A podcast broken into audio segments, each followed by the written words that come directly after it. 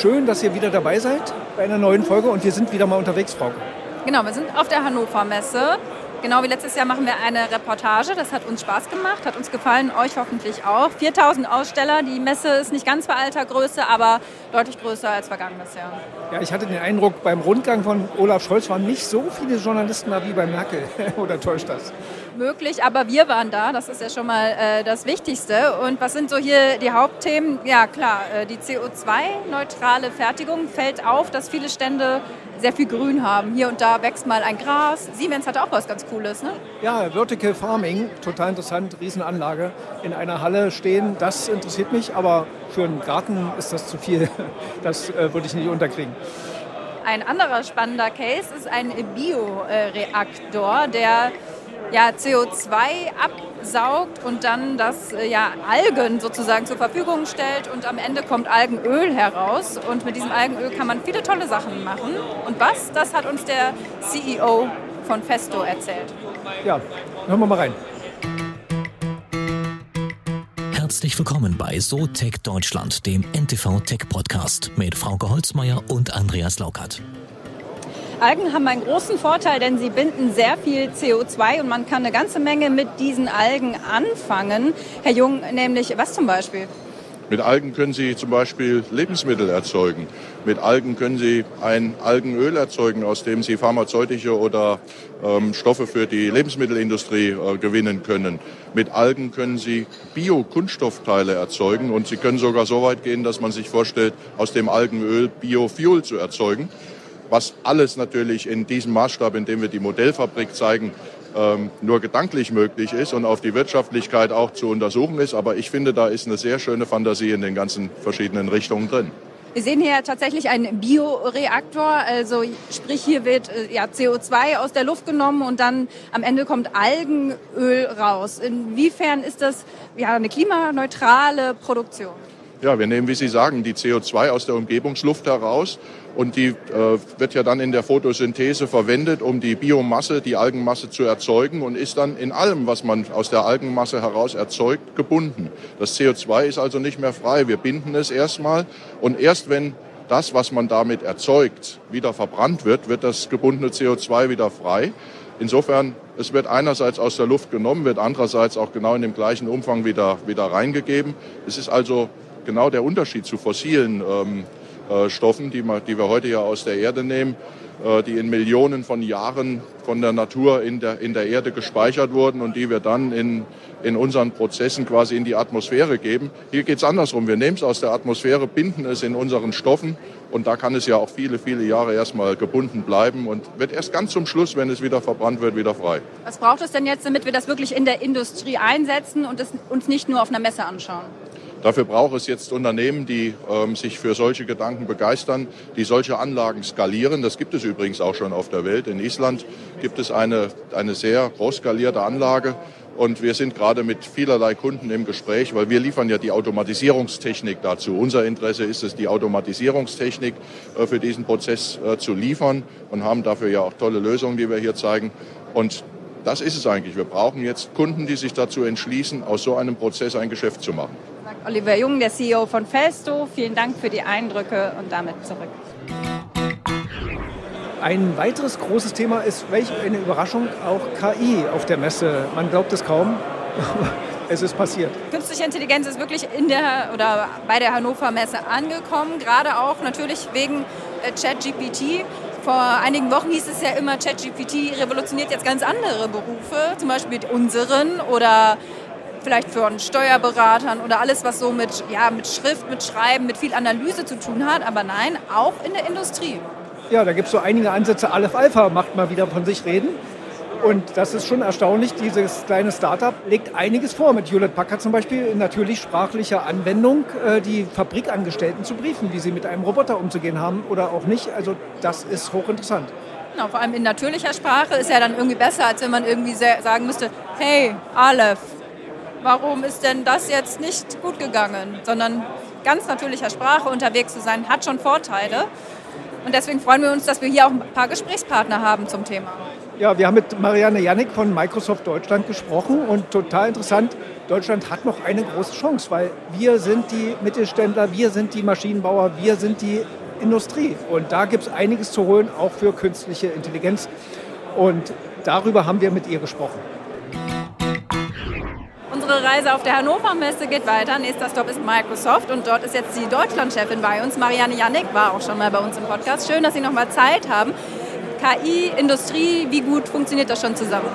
denke, sieht man dieses Jahr sehr schön auf der Hannover Messe mit dem Motto industrielle Transformation, was heute schon möglich ist.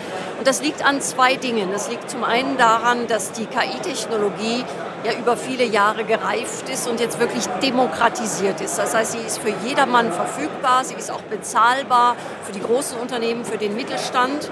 Und dann kommt natürlich ein Domänenwissen, was in Deutschland sehr, sehr stark ist, wenn diese beiden Dinge gut zusammenkommen, dann entstehen genau solche Use Cases, wie wir sie hier sehen.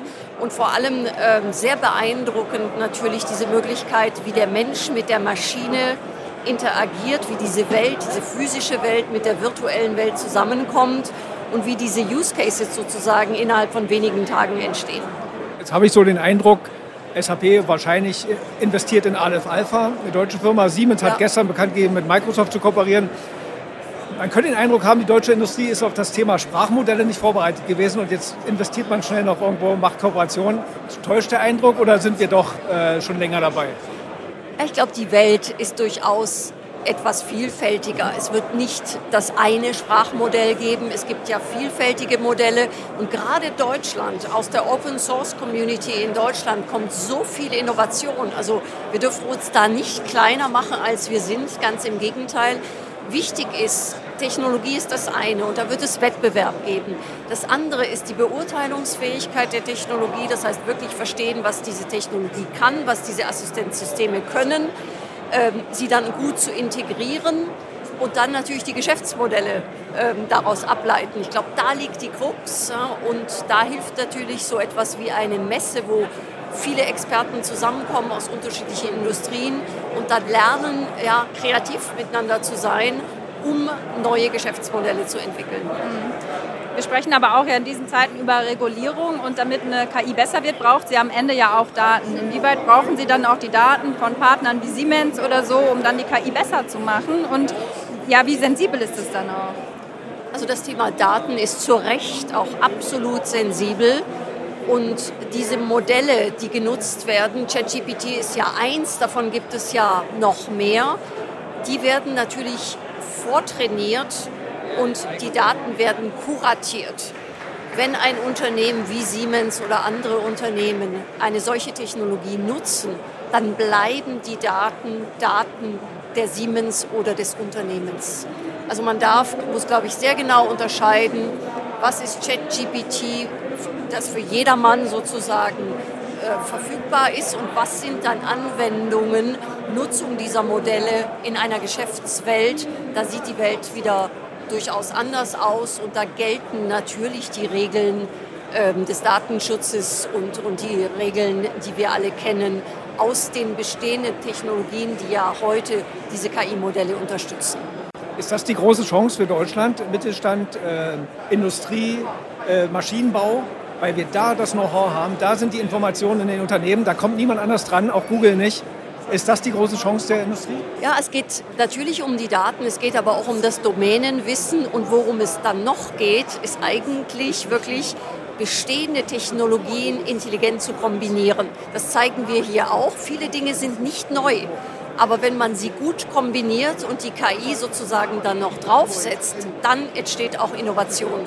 Also ich kann nur sagen, wir in Deutschland sind prädestiniert. Zum einen diese Technologien, die heute schon da sind, die Cloud-Technologie, aber auch die 3D-Technologie, die Augmented Reality-Technologie und dann mit jetzt KI nochmal zu anzureichern quasi. Ähm, also wir können, wir, wir sind wirklich Herr unseres eigenen Schicksals hier. Fürchten Sie eine Überregulierung durch die EU? Ich glaube, man muss hier sehr gut im Dialog bleiben weil diese Dinge, die erzeugen natürlich schon Ängste. Also das sehen wir auch, das verstehen wir auch. Ähm, da mischt sich ja auch sehr viel Hollywood auch mit rein. Es äh, entstehen dann Bilder im Kopf. Ja. Und man muss gleichzeitig auch, ich sag mal, mit Experten diese Dinge auch nochmal beleuchten, erklären, weil Regulierung ist schwer in diesem Bereich. Das muss man einfach zugeben und, und zugestehen. Und das hilft nur, wenn man da im Dialog ist. Ähm, entsprechende Experten, Juristen und, und diesen Dialog auch fördert und fordert. Es sind ja nicht nur die Verlage, die Angst haben, da gibt es ja auch Industrien selber. Ich stelle mir jetzt mal vor, ein börsennotiertes Unternehmen redet mit ChatGPT und äh, der Nächste, der fragt, kriegt die Quartalszahlen dann mal frei Haus geliefert. Also da da muss ja unter Umständen reguliert werden. Ne? Was bleibt in-house? Kann die KI vergessen? Hat die ein Gedächtnis oder nicht? Ja. Und, und so ja, wobei es gibt auch ganz einfache Regeln. Kein Unternehmen sollte ChatGPT für unternehmenskritische Daten nutzen, weil das einfach dafür nicht gedacht ist. Für die Mathearbeit, für die Semesterarbeit, wunderbar, aber bitte nicht für unternehmenskritische Daten. Also es gelten ähnliche Regeln wie wir sie heute in den Unternehmen auch schon haben, mit dem Umgang mit unternehmenskritischen Daten. Also es gibt manche Dinge, die sind einfacher zu regeln und andere Dinge, die müssen in der Tat mitgedacht werden und vor allem auch, wie gesagt, bei dieser Regelung wirklich verstehen, wie diese Assistenzsysteme, mehr ist es ja nicht, wie die, wie die funktionieren. Ne? Das ist doch ein gutes Statement zum Schluss, Marianne Janik. Dankeschön. Vielen Dank. Dankeschön. So, da haben wir das doch gleich mal aufgegriffen, sind ein paar Stände weiter bei Hewlett Packard Enterprises und da ist die angesprochene Situation mit Aleph Alpha und bei uns steht Thomas Mayer. Wie, wie sind Sie auf die Idee gekommen? Wann, wann ist das Ganze entstanden? Ja, äh, Sie kennen ja ChatGPT. Ja. Und wir haben uns angeschaut, was ChatGPT als generische AI dementsprechend auch umsetzen kann. Und wir haben mit dem Partner Aleph Alpha, der ja auch die Modelle trainiert auf einem Supercomputer von uns, haben wir dann praktisch ein Modell entwickelt, das direkt für die Fertigung äh, da ist. Wir haben hier einen Roboter neben uns stehen.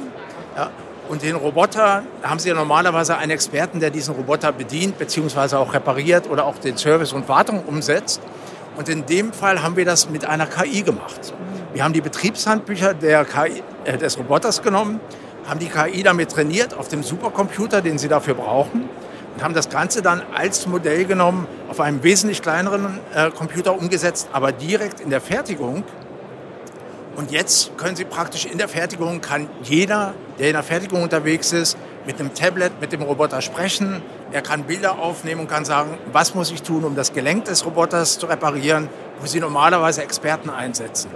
Natürlich brauchen Sie immer noch, wenn es um ein größeres Problem geht, wo halt einfach einige Sachen passieren, die halt nicht direkt mit dem Roboter zu tun haben, brauchen sie auch noch einen Menschen.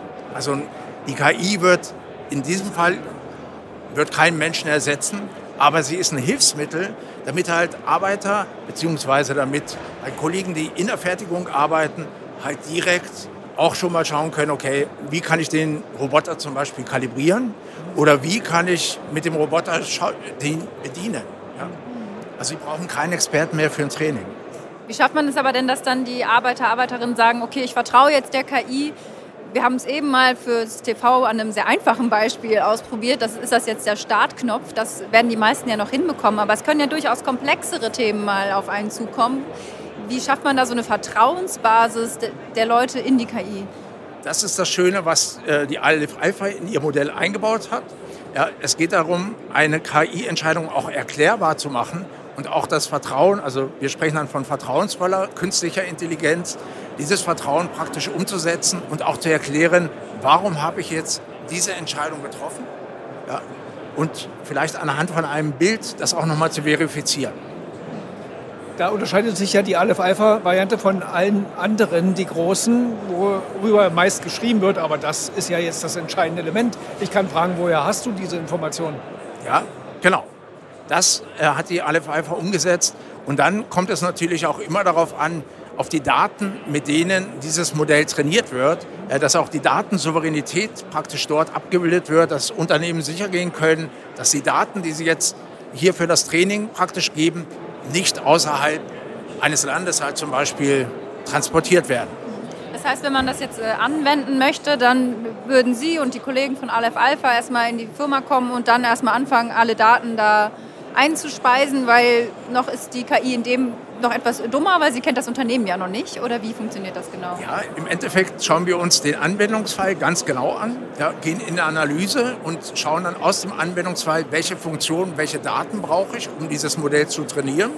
Wir gehen dann in die Entwicklung und in die Anpassung des Modells genau für diesen Anwendungsfall und gehen dann sogar so weit, dass wir dann das Ganze praktisch in der Firma, in der Fertigung halt auch betreiben können, wenn die Firmen das möchten. Jetzt geht bei mir das Kopfkino an. Äh, wie oft sitze ich im Auto und weiß nicht, wie was zu bedienen ist oder wo ist der Ölmessstab oder oder. Ist das ein Zukunftsmodell? Ich sage, wir trainieren ein einfaches Handbuch eines Autos und dann habe ich über sowieso Sprachsteuerung direkten Zugriff auf Antworten? Das ist zum Beispiel ein sehr gutes Anwendungsbeispiel, ja, weil am Ende des Tages geht es natürlich immer darum, auch diese Modelle halt vielfältig einzusetzen. Ein Auto ist natürlich sehr, sehr gut. Ist praktisch ein Expertensystem, wo Sie direkt das Handbuch auch direkt auf die Seite springen können, ja, wo dann auch das Problem halt geschildert ist und dann natürlich auch die Aufhebung des Problems. Wissen Sie, ob daran schon gearbeitet wird oder wie ist das? Ich gehe mal ganz fest davon aus. Also die Automobilfirmen, also insbesondere hier in Deutschland, haben sich sehr, sehr stark schon mit den Themen auseinandergesetzt. Und ich hatte erst jetzt äh, eine Session mit Aleph Alpha, wo die einfach erzählt haben, dass sie jetzt auch schon mit verschiedenen OEMs, also Automobilherstellung, schon diskutieren, wie man sowas umsetzen kann. Ja, Frau Kit für, ja, bald ist soweit. Kit, ja, das, das fände ich auch wiederum gut. Aber was glauben Sie so, wie viele Monate, Jahre brauchen wir noch, bis solche Sprachmodelle wirklich flächen, naja, flächendeckend, vielleicht ein bisschen groß, aber sehr weit verbreitet sind, dass es so ein ganz natürlicher Umgang am Ende ist. Weil Hey Siri, Hey Alexa und so hat ja immer nur so halb gut funktioniert, dann wird es ja wirklich sehr spezifisch. Ja, ich glaube, dass wir jetzt momentan durch ChatGPT eine enorme Welle sehen werden ja, von Anwendungsbeispielen, die sich damit auseinandersetzen. Und je nachdem, wie komplex die Modelle sind, ja, äh, die sind im Enterprise zum Beispiel wesentlich komplexer, wie wenn ich halt zum Beispiel nur ein Fahrzeug bediene, vom Handbuch her. Ja. Ich kann das ja auch umsetzen für Fertigung und so weiter, also für komplette Fertigungsstraßen. Das wird noch eine Zeit lang dauern. Aber ich bin zuversichtlich, ja, dass wir jetzt in dem nächsten Jahr, in den nächsten Jahren enorme Sprünge sehen werden in Richtung KI. Und ganz wichtig äh, aus meiner Sicht der Dinge ja, ist, dass die KI vertrauensvoll ist. Das ganze Thema Ethik und KI ist ja auch ein sehr wichtiges Thema. Ja.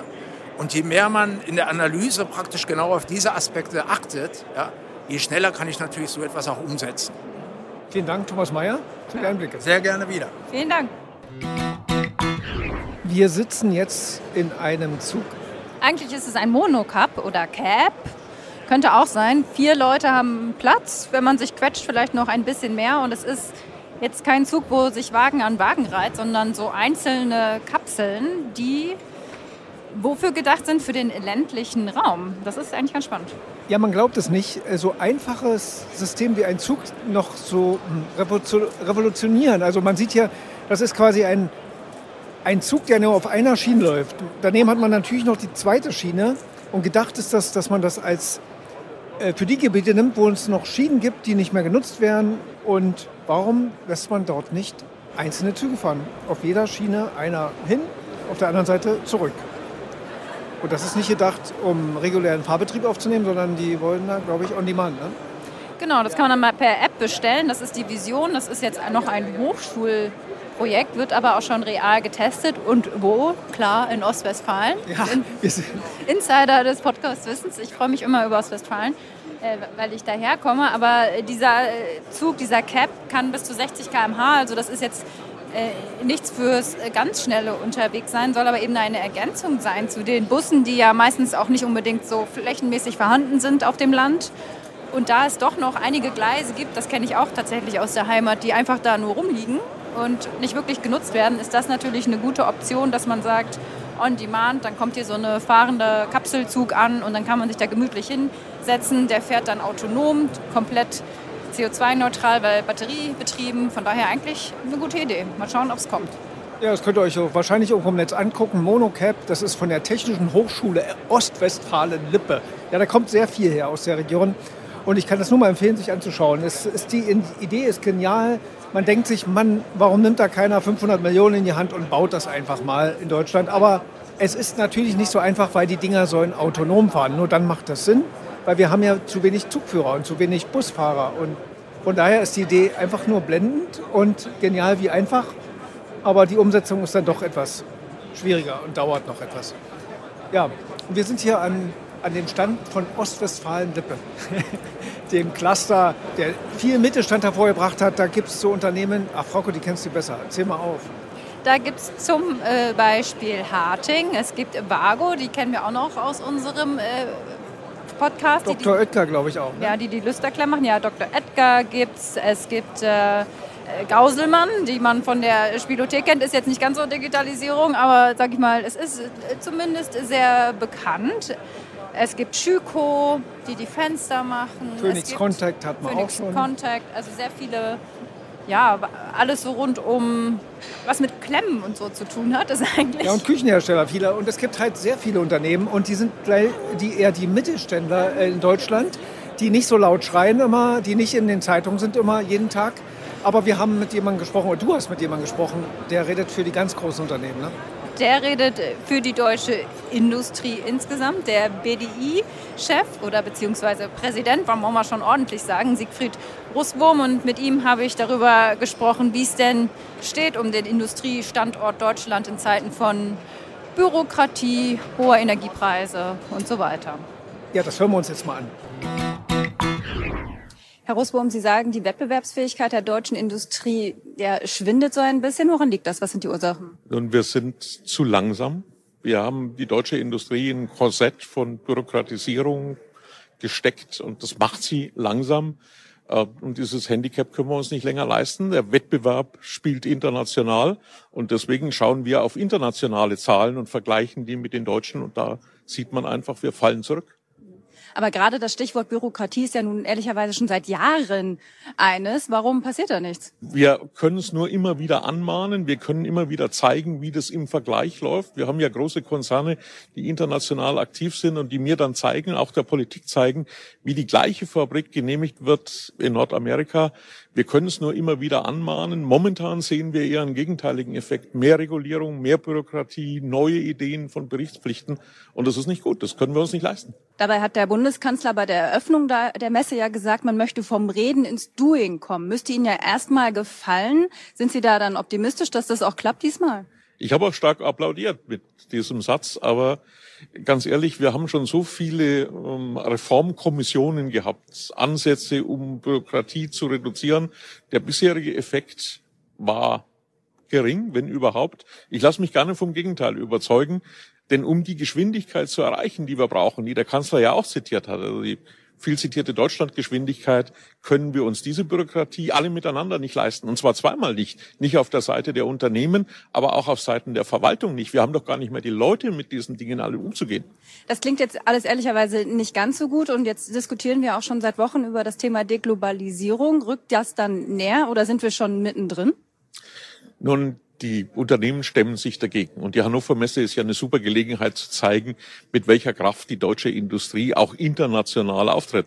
Die Frage ist halt, mit wie viel Handicaps machen wir das? Ne? Haben wir im Rucksack noch Steine liegen oder kriegen wir eine echt wirtschaftsfördernde Politik? die zum Beispiel auch Türen aufmacht, die Handelsabkommen abschließt, damit wir leichter und mit weniger Zöllen dann im Wettbewerb bestehen können. Also da ist von den Rahmenbedingungen noch viel zu tun, aber ich vertraue auch auf die starke der deutschen Industrie. Was ich nicht möchte, ist, dass wir zu einem Zustand kommen, dass deutsche Unternehmen erfolgreich sind, nicht wegen der Politik, sondern trotz der deutschen Politik. Das wünsche ich mir wirklich nicht. Mit einem Wort sind Sie für dieses Jahr, für den Rest des Jahres optimistisch oder pessimistisch? Ich bin optimistisch, was die Kraft der Unternehmen angeht. Ich bin eher vorsichtig in der Frage, was wir denn in den Rahmenbedingungen erreichen können. Aber klar ist auch, uns läuft die Zeit davon. Die halbe Legislatur ist rum. Wenn die Ampel wirklich etwas erreichen will, dann ist jetzt höchste Zeit, wirklich konkrete Taten folgen zu lassen. Vielen Dank, Siegfried Russwurm. Mahnende Worte also vom Präsidenten des BDI. So, der Russwurm hörte sich jetzt in deinem Interview ja nun nicht gerade sehr erfreut an über den Zustand in Deutschland und mahnte doch mit deutlichen Worten zum Ende an, es muss sich endlich was tun. Hat er wahrscheinlich auch nicht ganz unrecht und es ist natürlich auch sein äh, Job als BDI-Präsident, genau das zu machen, immer wieder anzumahnen. Aber manchmal ist es ja ganz schön, wenn man dann noch Optimisten hier auf der Messe findet. Ja, und das haben wir auch getroffen, den, ein, ja, den CEO eines oder des größten deutschen Unternehmens, würde ich fast sagen, oder mit größten deutschen Unternehmens. Und zwar von Siemens. Schön, dass Sie äh, dabei sind bei uns, nicht nur im TV, auch im Podcast. Was ist für Sie so das Wichtigste auf der Hannover Messe? Steht in unserem Motto, Accelerate Transformation, also Beschleunigung der Transformation bei unseren Kunden. Das gilt für alle unsere Märkte, ob Sie im Industriebereich gucken, Infrastruktur, Gebäudetechnik, Gesundheitswesen, auch Energie. Ähm, alle Sektoren befinden sich in einer massiven Transformation. Transformation in Richtung Erneuerbare, also CO2-Reduktion, aber auch die digitale Transformation äh, spielt eine ganz, ganz große Rolle. Und das ist das Thema, was wir bespielen. Wir verbinden die reale mit der digitalen Welt. Wir tun das wie kein anderes Unternehmen. Und das ist für mich das ganz, ganz große Motto. Das sehen Sie auch überall am Stand. Ja. Stichwort KI, wir hatten auch das Gespräch vorhin mit der Deutschlandchefin von Microsoft. Ähm, kommen wir jetzt hin von den Maschinen, dann den smarten Maschinen hin zu den smarten Maschinen, die auch Natural Speaking können und dem Facharbeiter sagen, wie er sie zu bedienen hat oder welche Fehler er nicht machen sollte? Also ich glaube, dass wir, wir werden den Facharbeiter brauchen. Der Facharbeiter wird aber andere Fähigkeiten mitbringen müssen. Das Thema Aus- und Weiterbildung ist ganz entscheidend. Wir werden Facharbeiter haben, die Roboter programmieren. Ähm, das wird vielleicht auch mit ChatGPT sogar teilautomatisiert gehen, aber sie werden am Ende den Menschen brauchen, der auch Entscheidungen trifft. Ähm, mit anderen Fähigkeiten, als wir sie heute haben, aber es wird ihn geben. Und äh, die Möglichkeiten, die wir haben durch neue Technologien, AI oder eben GPT-Technologien, die müssen wir nutzen, weil wir damit schneller werden können. Wir können einen Teil der Arbeit machen lassen und dann nur danach arbeiten, wo der Mensch einfach besser ist. Und diese, diesen, dieser Weg nach vorne ist für mich der entscheidende, damit wir auch an High-Cost-Standorten wie Deutschland wieder Fertigung allokieren können und auch aufbauen können und wachsen können. Ich glaube, wir können das klingt ja sehr optimistisch, auch eben im TV-Interview waren Sie schon eher optimistisch, was den Standort Deutschland äh, ja, angeht. Da stechen Sie schon, manchmal hat man das Gefühl, ein bisschen raus. Es wird Ihnen zu viel gemeckert auch, was so den Standort Deutschland so angeht? Ich glaube, es gibt zu viele Leute, die schwarz malen. Ich sehe es eher positiv. Wir sind, Deutschland zeichnet sich aus durch Innovation, Technologie, Innovation und die Menschen. Und äh, ich glaube, dass wenn wir uns auf diese Stärken besinnen und wenn ich über Innovation spreche, sage ich auch Innovation im Ökosystem, also Zusammenspielen von vielen. Und wenn wir dieses Weiterspielen, weiterentwickeln, keine Angst vor neuen Technologien haben, sondern sie umarmen und nutzen, dann werden wir nach wie vor wettbewerbsfähig bleiben. Und wir haben sogar eine Chance, dass wir Arbeit, die in Low-Cost-Länder abgewandert ist, zurückholen können in Fertigungen, die am Ende sozusagen ohne Licht arbeiten, also im Dunkeln, weil sie keine Menschen haben. Sie werden aber nach wie vor Menschen brauchen. Sie werden Menschen brauchen, die eben Roboter programmieren, die andere Arbeiten machen.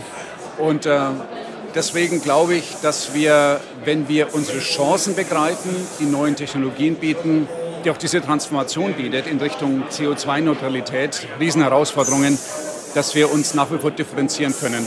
Riesenchance für Deutschland, geht aber nicht alleine geht nicht von alleine, da müssen wir alle mit anpacken. Genau, nicht alleine Stichwort, der deutsche Staat hängt da ja auch mit drin. Genau. Wir wollen ja auch, dass sie auch in Deutschland Sachen bauen oder die wir auch nutzen können. Da gibt es doch schon Kritik, die man nicht von der Hand weisen kann. Also Bürokratisierung und nicht Digitalisierung. Also da muss man doch sagen, da fehlt noch einiges, oder?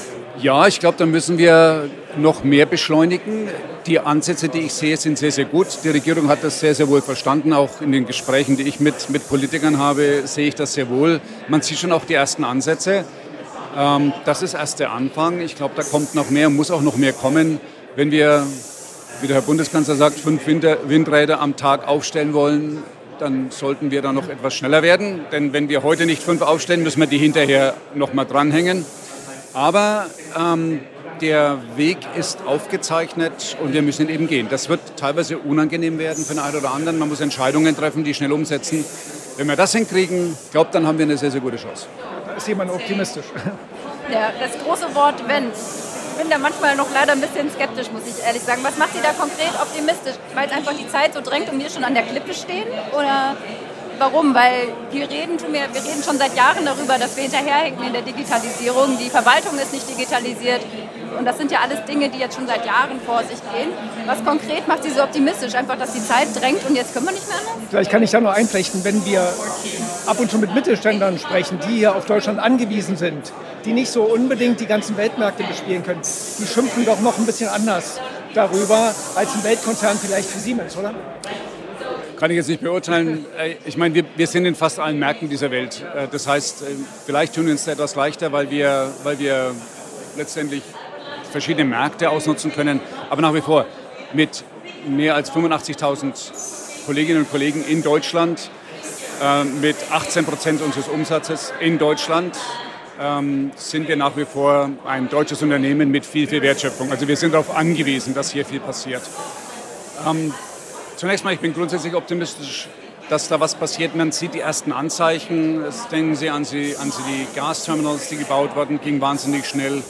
Ähm, es gibt einige Gesetze, die in der Pipeline sind, die gemacht werden. Auch was Immigration anbelangt, dass es so einfach wird, Visas zu bekommen. Das wird nicht ohne Schmerzen gehen und ich glaube auch nicht, dass es jetzt innerhalb von einem Jahr oder zwei Jahren geht. Wir werden uns die Zeit geben müssen, aber die ersten Teilerfolge sind da und lassen Sie mir mal den Optimismus. Ich hoffe, das geht so weiter. Sollte man nicht ausreden. das klingt doch gut. Vielen Dank, Roland Busch. Dankeschön. Ja, Dankeschön. Bedanke mich auch. So, ein harter Tag geht zu Ende. Ein langer Messetag. Wir nehmen gerade am Montag auf. Das ist der Hauptkampftag. Wie ist dein Eindruck? Ja, anstrengend. Es ist nicht so groß, wie ich es von früher kenne, wo hier alles belegt war. Auch der Außenbereich. Es ist deutlich weniger, aber sehr intensiver. Ganz schnell, ganz viele Leute. Ist schon ordentlich was los, ja. Und das ganz große Thema, glaube ich, neben der Nachhaltigkeit, die künstliche Intelligenz, das zieht sich so ein bisschen durch. Also die Stände sind entweder alle irgendwie, haben so ein bisschen Gras wachsen, damit es irgendwie nachhaltig aussieht, oder sie haben irgendwas mit KI oder noch eben wie immer beeindruckende Roboterarme.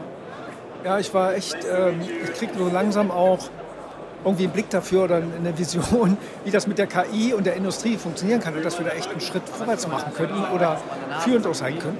Diese, diese Betriebsbeschreibung, dass man so eine Betriebsanleitung für eine Maschine oder für ein Auto oder was auch immer dann mit des KI transportiert, finde ich schon echt spannend. Wenn das schnell ginge, das könnte ich mir super gut vorstellen glaube ich, auch ein bisschen das, was Marianne Jannik von Microsoft meinte, diese Verbindung der verschiedenen Technologien, dass das jetzt wirklich das ganz äh, Spannende ist und letztlich auch, wie auch Roland Busch sagte, den Standort Deutschland dann nach vorne bringt. Der, und Herr Busch war auch immer sehr bemüht zu sagen, man braucht noch weiterhin die Leute, nur dass sich das Jobprofil ändert. Man möchte natürlich nicht die Botschaft senden, wir brauchen keine Leute mehr, wir wollen ja keine Panik verbreiten. Aber am Ende stimmt es natürlich auch bleibt natürlich noch eine Herausforderung. Was machen wir mit den Jobs, die Menschen ausführen, die ja etwas weniger Qualifikationen mit sich bringen, was ja auch äh, gute und wichtige Jobs sind. Wie fangen wir die auf? Dann wären wir wieder beim Grundeinkommen, aber das ist eine ganz andere Geschichte für ein anderes Mal. Ja, genau. Oder eben man sieht es positiv, ja, warum muss sich immer das Arbeitsamt darum kümmern? Es können ja auch die Unternehmen tun, ne? dass man überlegt, wie gehen wir da in den nächsten 20 Jahren voran. Nicht nur im Regulieren von KI, sondern auch die andere Seite. Können wir die Arbeitskräfte da retten, sichern, umgestalten? Naja, da wir einiges vor uns noch.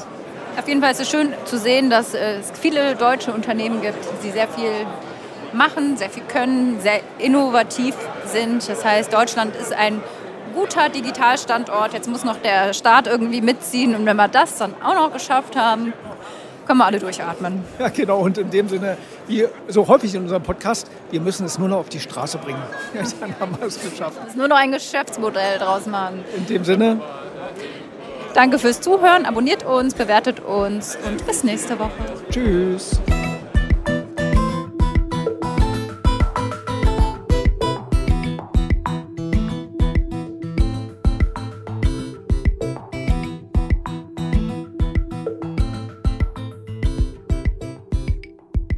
Dieser Podcast ist eine Produktion der Audio Alliance.